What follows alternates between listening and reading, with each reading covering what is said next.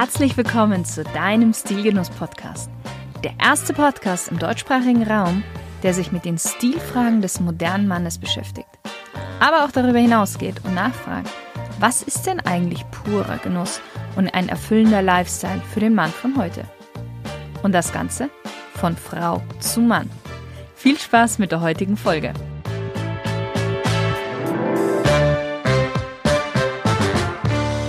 Hallo lieber Stilgenusshörer.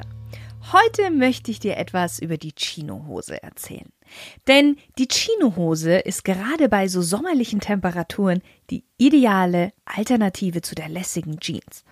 Und sie ist auch oftmals etwas formeller und schicker als die Jeans. Oder andersherum, man kann auch sagen, legerer als die klassische Stoffhose. Ja, und somit ist klar, sollte tatsächlich jeder Mann mindestens eine Chino-Hose in seinem Kleiderschrank haben. Aber wie kombiniert man denn eine Chino-Hose richtig? Und darauf werden wir gleich eingehen, denn du kennst das Spiel. Als erstes möchte ich dir ein bisschen was zur Geschichte erzählen. Um die Entstehung der Chino-Hose erzählt man sich viele Geschichten. Und viele sind auch immer wieder ein bisschen verwirrt, weil es kommt auch immer wieder der Begriff Kaki vor. Und tatsächlich möchte ich auch mit der Geschichte der Kaki als erste starten, weil mit der hat eigentlich alles begonnen. Die Kaki-Hose kommt ursprünglich aus Indien. Um 1845 waren britische Soldaten in Indien stationiert. Und jetzt geht es schon los mit den unterschiedlichen Versionen zur Entstehung. Die eine Version besagt, dass zu dieser Zeit die indischen Soldaten braun-beigefarbene Hosen trugen. Und die britischen Soldaten bemerkten, dass sie in ihrer weißen Uniform A sehr schnell dreckig aussahen aufgrund des Sandes und des Staubes und B auch etwas auffällig waren mit weiß gekleidet. Also nahmen sie sich die indischen Soldaten so ein bisschen als Vorbild und färbten sich ihre Hosen mit Schlamm, Staub, Kaffee und sogar Curry. Kaki bedeutet auf Indisch so viel wie Staub und ist ursprünglich auch nur die Bezeichnung der Farbe. Tatsächlich wurde erst einige Jahre später der Begriff von den Engländern übernommen und auf die ganze Hose umgelegt. In der zweiten Version wird erzählt, dass der Kommandant der britischen Truppe in Punjab, Sir Henry Lambton, ziemlich Probleme mit der Hitze hatte, die dort vorherrschte. Und um es für ihn einfach etwas komfortabler zu machen, trug er einfach seine Pyjama-Hose zu der Uniform. Die Hosen hatte er natürlich davor mit Tee gefärbt und merkte dann recht schnell, dass sie auch echt gut zur Tarnung geeignet sind. 1848 wurde dann Khaki die offizielle Farbe für die Warmwetteruniformen für die britischen Truppen. Aufgrund jetzt von welcher Geschichte, da darfst du gern selbst entscheiden, welche dir besser gefällt. Auch in den späteren Einsätzen der britischen Armee um Ende des 19. Jahrhunderts in Afghanistan, im Sudan, blieb die khakifarbene Uniform fester Bestandteil der britischen Armee. Hergestellt wurde diese Hose aus Baumwolltwill.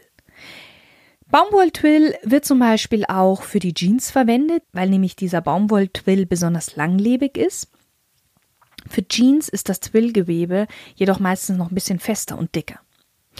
Und der Stoff für diese Hose wurde zunächst in China hergestellt, um dann eben für die britischen und auch für die französischen Uniformhosen verwendet zu werden.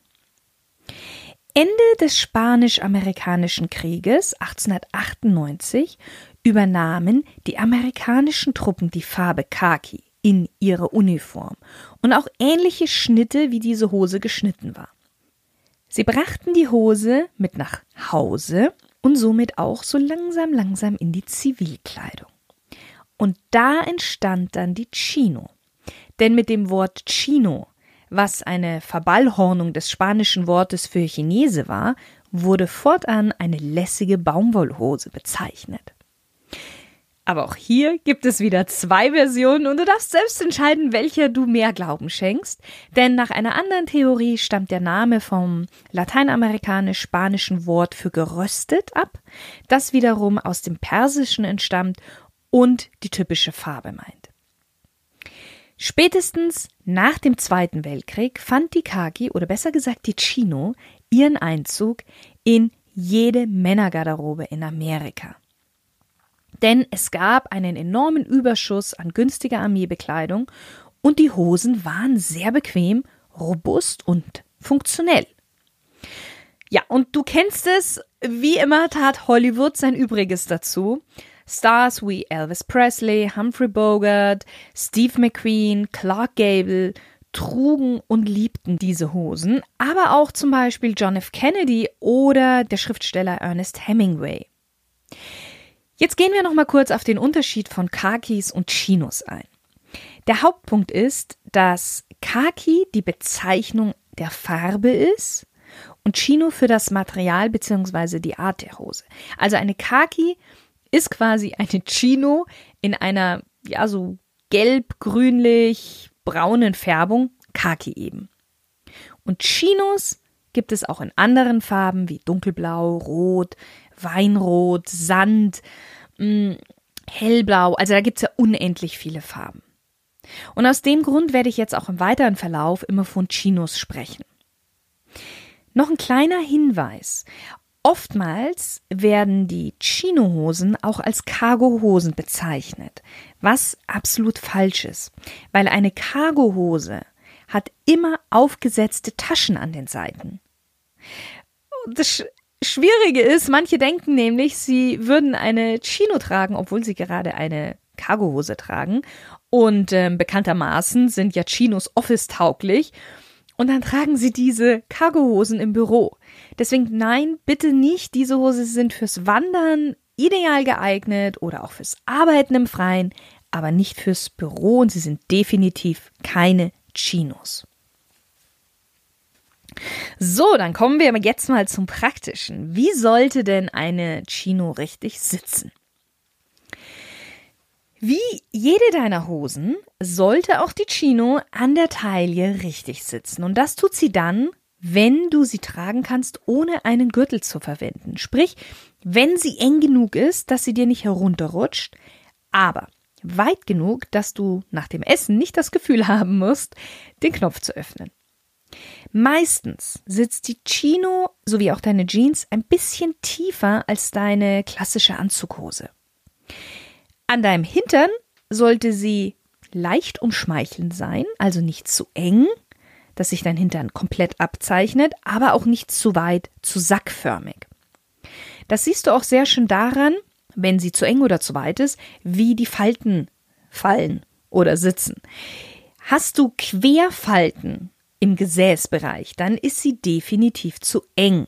Hast du Längsfalten, dann ist sie definitiv zu weit. Das gleiche gilt übrigens bei den Beinen. Chinos sollten nie deinen Oberschenkel und Waden abzeichnen, weder sollten sie zu weit sein. Ein schönes und fließendes Hosenbein, das dir optimale Bewegungsfreiheit beim Gehen und beim Sitzen gibt, ist perfekt. Last but not least die Länge. Bei Chinos sollte das Hosenbein immer nur eine kleine Lücke zu den Schuhen offen lassen oder gar keine. Denn das sieht bei den meisten Figurtypen und auch Körpergrößen, also sei es jetzt große oder kleine Männer, am besten aus.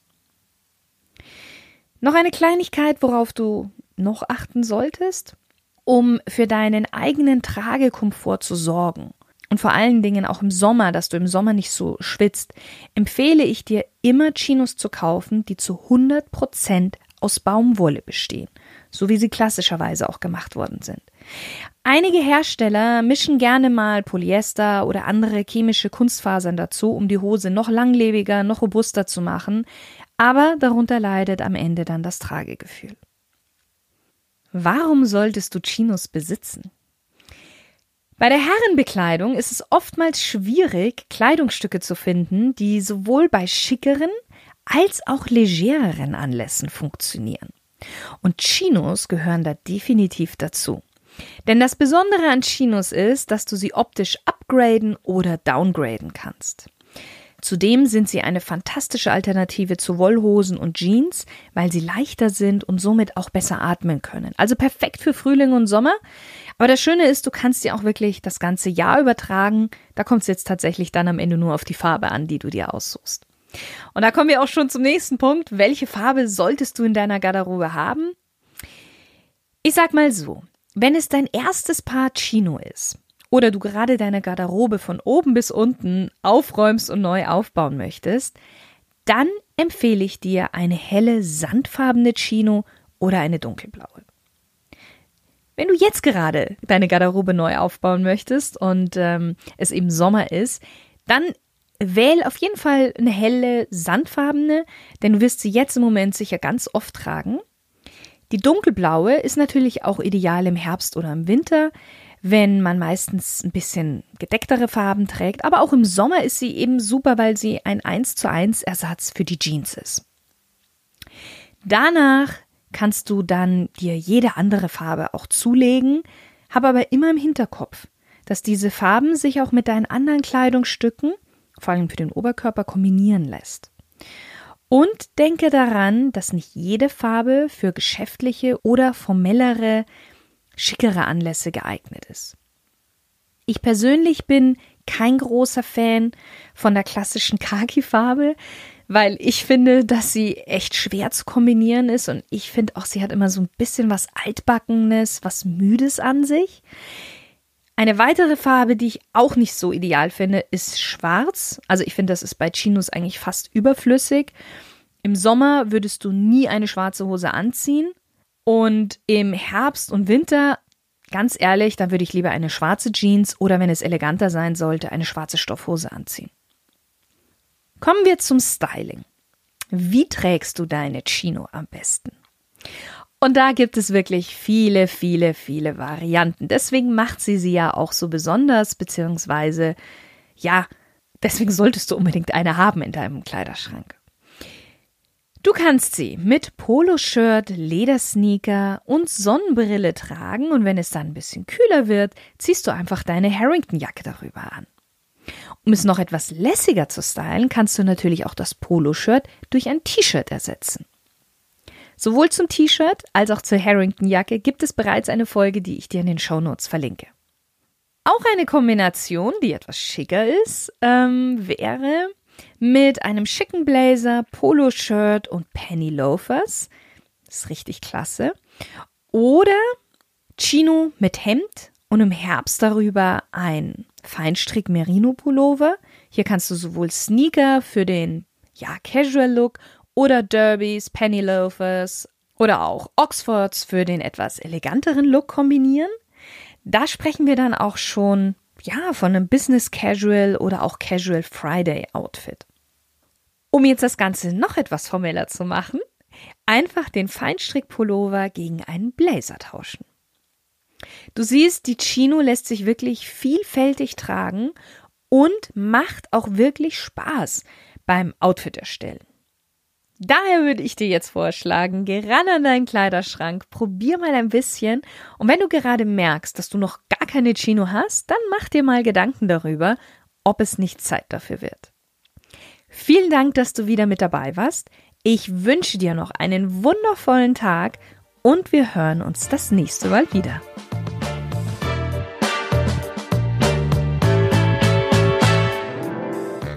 Möchtest du noch mehr Tipps und Wissenswertes über einzelne Kleidungsstücke, Stil und Image erfahren? Dann abonniere jetzt den Stilgenuss Podcast und du verpasst keine neue Folge mehr. Und wenn ich mal über ein bestimmtes Thema sprechen soll, was dich interessiert, dann schreib mir doch einfach unter podcast.shirinsay.com. Ich freue mich darauf. Bis zum nächsten Mal, deine Shirin.